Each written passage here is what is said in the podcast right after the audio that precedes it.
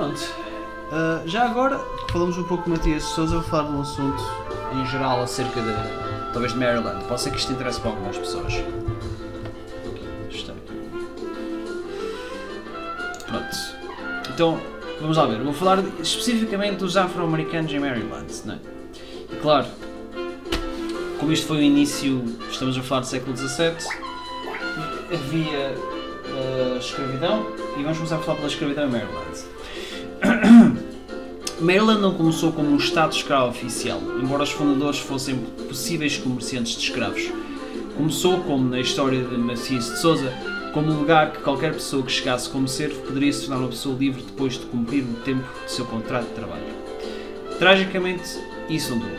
Os primeiros escravos chegaram a Maryland em 1692 e em 1694 pessoas de ascendência africana e seus descendentes podiam ser escravizados em toda a colónia. Pronto.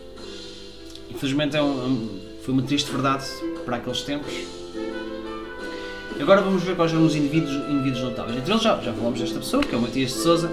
Matias de Souza foi um dos novos servos contratados trazidos para Maryland por missionários jesuítas e estava na arca quando a expedição de Lord Baltimore chegou ao rio St. Mary's em 1624. Foi um dos primeiros indivíduos de ascendência africana a se estabelecer da colónia de Maryland.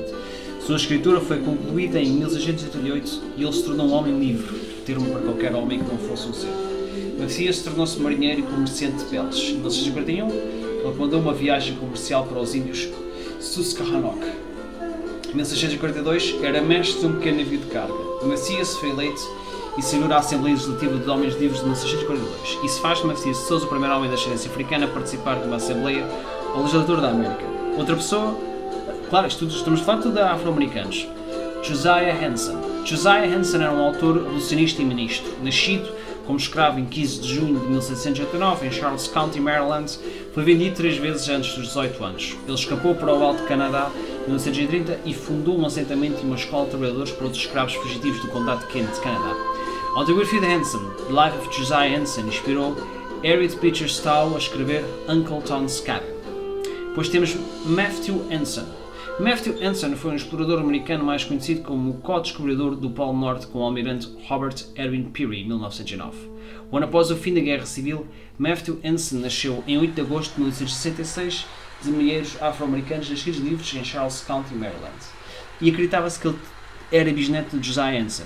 Este famoso afro-americano explorou o Ártico com o almirante Peary por duas décadas. Em 6 de abril de 1909, Peary, Anson e o resto da sua equipe fizeram história, tornando-se as primeiras pessoas a chegar ao Polo Norte Matthew Henderson morreu em Nova York em 1955. Um, agora, quais são alguns locais notáveis associados aos afro-americanos em Maryland? Temos a histórica Sauterley, uma fazenda histórica por volta de 1703. Sauterley construiu-se em um local privilegiado para explorar o passado complicado da região. Este cenário histórico único transformou sua missão em uma de inclusão e exploração. Declaração de Missão de Sauterley preservar nossas estruturas históricas e ambiente natural e usar as histórias poderosas de nossas terras, vidas e trabalho para dar vida à história americana quando serve, como recurso educacional e cultural. Declaração de visão de Sutherland para promover uma melhor compreensão do nosso mundo hoje, fornecendo um elo vivo para a complexa história da América e o legado da escravidão. Por meio do projeto Descendentes e do projeto Rota dos Escravos da Unesco, histórica Sutherland continuará sendo um lugar poderoso para visitar do sul de Maryland. Depois temos a Fazenda Bisco Grey Heritage. A Fazenda Bisco Grey Heritage, um local rio em recursos naturais e culturais, é um laboratório vivo para explorar, entender e experimentar as práticas agrícolas e estilos de vida do sul de Maryland ao longo da sua história. Desde assentamentos nativos americanos, agricultura colonial em pequena escala, cultura de 1800 e o cultivo de tabaco do século XX para a comunidade contemporânea apoiou os esforços agrícolas e agrícolas sustentáveis. A reabilitação da George A. Rice House e das dependências fornece um aspecto importante de importação da história afro-americana do local. Eles ilustram a agricultura em pequena escala do início e do século XX, bem como o papel dos afro-americanos como proprietários de terras e arrendatários. Sua preservação é vital para entender a herança e a cultura afro-americana da região e transmite a história da família Rice e sua conexão com a terra, e as maneiras de, pelas quais os afro-americanos uh, moldaram a paisagem física e social do sul do Maryland da época. Os afro-americanos em Maryland são residentes do estado de Maryland que são de ascendência afro-americana. A partir do censo do GEUA de 2010, os afro-americanos eram 30% da população do estado. Pronto. Agora comecemos por falar da sua história inicial.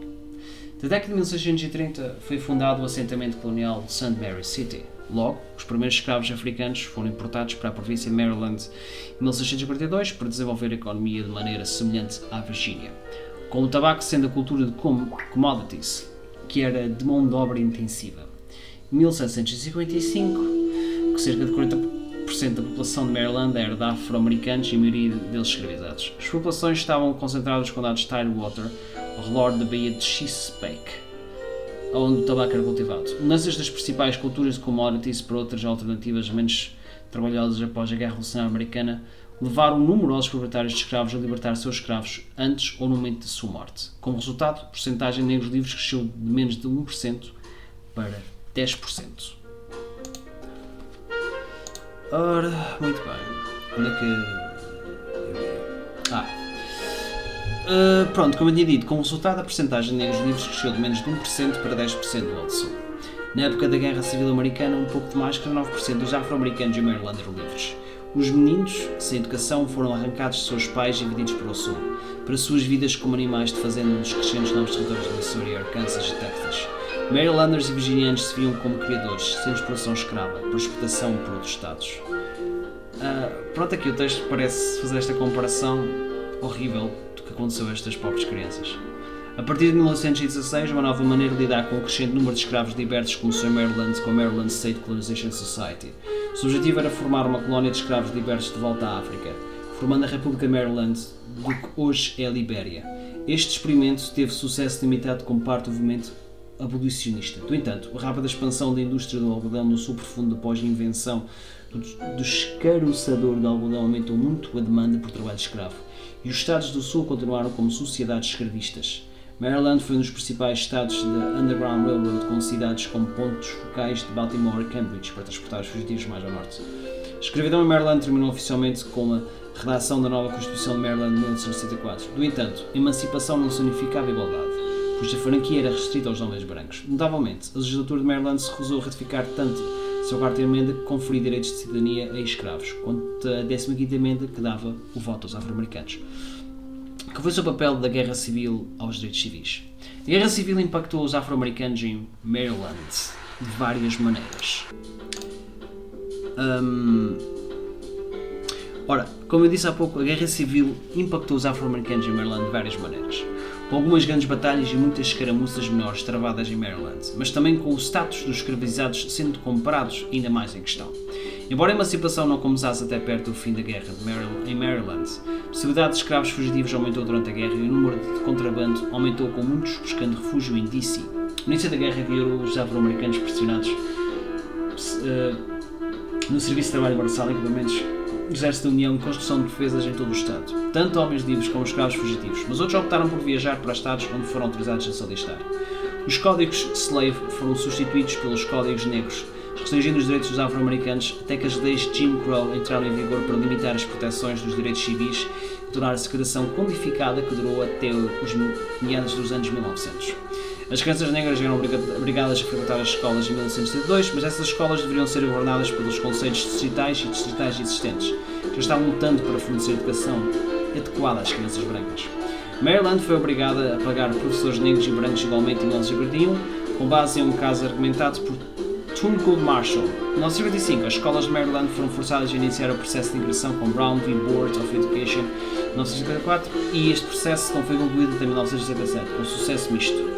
Linchamentos como os de Joseph Vermillion, Michael Green, Matthew Williams, William Burns e Stephen Williams não eram inéditos e foram usados para efeito de intimidação, com o último lixamento registrado ocorrendo em 1983 em Princess Anne, Maryland. As leis que criminalizam o casamento e o sexo entre brancos e negros foram promulgados na era colonial Maryland. Não foram revogados até pouco antes da Suprema Corte decidir em Loving v. Virginia, 1977, forçando ainda mais segregação no Estado. A 13 emenda acabou com a escravidão e a 14 emenda estendeu todos os direitos de cidadania aos afro-americanos. A continuação do apoio à Jim Crow e às leis de segregação levou protestos dos quais muitos afro-americanos foram violentamente feridos a céu aberto em balcões de refeitórios, ônibus, locais de votação e áreas públicas locais. Esses protestos não erradicaram o racismo, mas forçaram o racismo a ser usado uma linguagem mais codificada ou metafórica em vez de ser usado, usado abertamente como é que foi a dos Direitos Civis? Seguindo o exemplo dos protestos estudantis com os de uh, Greensboro, Carolina do Norte, primavera de 1960, estudantes do Morgan State College começaram seus próprios protestos dos restauros das lojas de departamento de Baltimore. Com tais protestos continuavam em Maryland. Em 1961, os Freedom Riders começaram a circular pelo estado enquanto se dirigiam para o sul profundo, a partir de Washington DC. Portanto, uh, várias cenas de violência aconteceram no 1962 do saber da morte de Martin Luther King Jr. em 1968.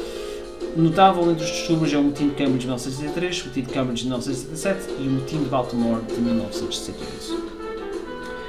Uh, houve aqui bastantes vários uh, notáveis afro-americanos de Maryland, como Freddie Ado, um jogador de futebol profissional americano que atua como meio atacante. Uh, aliás, como é que é o seu nome? Ah, Fred, conhecido como Freddie, Corentang Adu é um jogador de futebol profissional americano que atua como meio atacante. Uh, James Sobert, conhecido como Hobie Blake, foi um pianista, letrista e compositor americano de ragtime, jazz e música popular. Um, Benjamin Banneker, que foi um naturalista matemático, astrónomo e autor da almanac afro-americano. Uh, Cabell Calloway III foi um cantor, compositor, líder de banda, maestro, dançarino e ator americano. Louis Charlton, um ex-escravo, que, isto é, nasceu escravo americano em 1914 e morreu como orador do movimento de temperança da Inglaterra e viveu uma vida muito agitada do meio. Uh, Harry Cole, que foi um advogado, jurista e político americano. S. Cummings, que foi advogado, líder de fraterno e primeiro vereador afro-americano da cidade de Baltimore.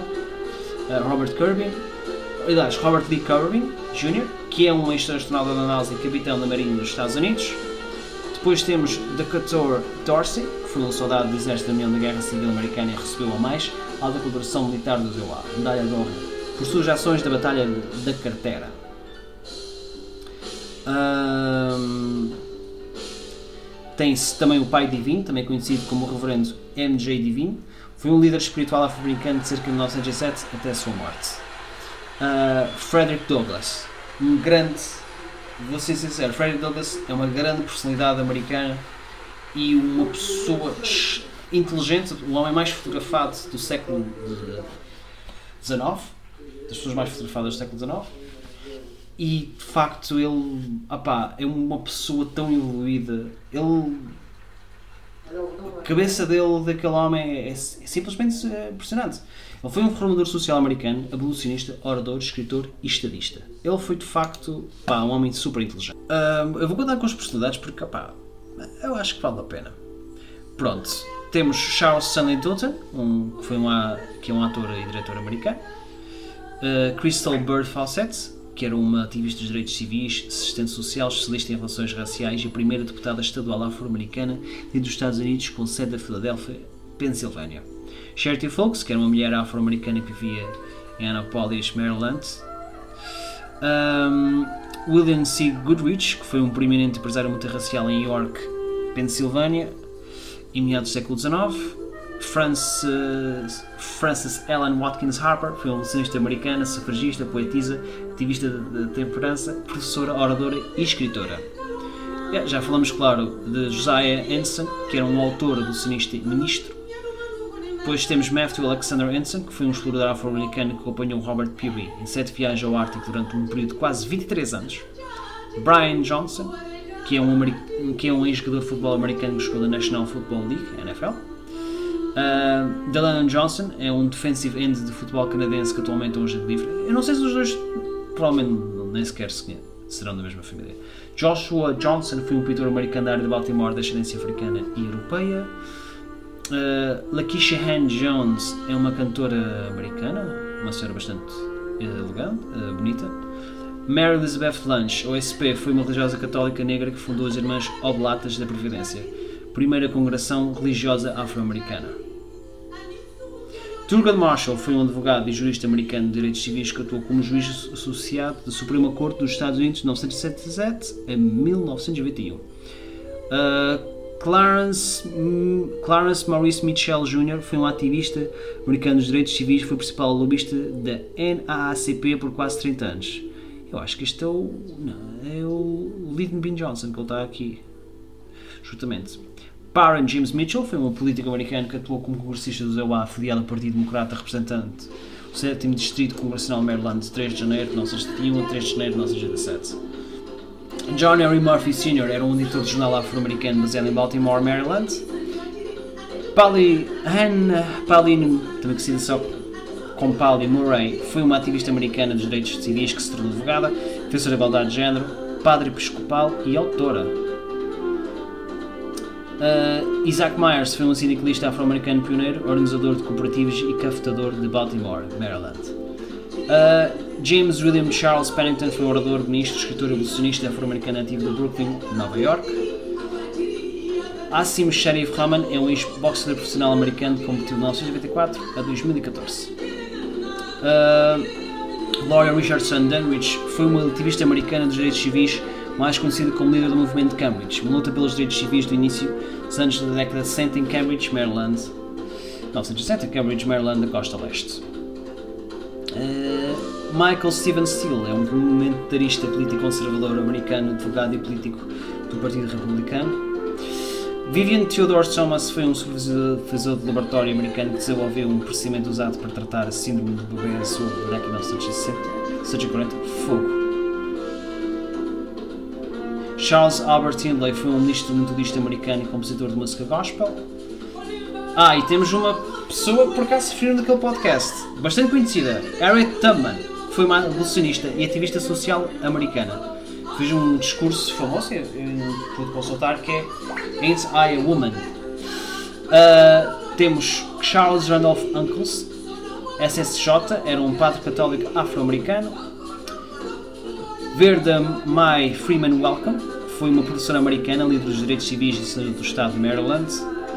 Depois temos Clifford Reginald Wharton Sr., que foi um diplomata americano e o primeiro diplomata afro-americano a se tornar um embaixador subindo das fileiras do Serviço Relações Exteriores, em vez de publicação política, como Frederick Douglass. Uh, depois temos Monique Angela Hicks, conhecida profissionalmente como Mo, depois tem um, uma, apóstrofe, Nick, é uma comediante e atriz americana. Ah! Foda-se, temos este. David Carey Weber Chappelle é um comediante e ator americano. Este gajo é, é uma lenda, este homem. Eu não sabia que ele era Maryland, que fixe. Ah, e depois temos a Jada Coran Pinkett Smith, que é uma atriz americana e apresentadora de talk show. Uh, depois temos Angela Renee White, conhecida pessoalmente como Black China. Eu acho que estou a ler bem. China com Y. De vez do I. É um modelo e socialite americana. Pronto, e temos aqui um breve resumo uh, da cultura afro-americana do estado de Maryland. Uh, pá, espero que tenham gostado. Isto vai ser, não sei por quanto tempo, isto vai ser até este concerto de acabar que estou a ouvir jazz. Espero que apreciam e até já.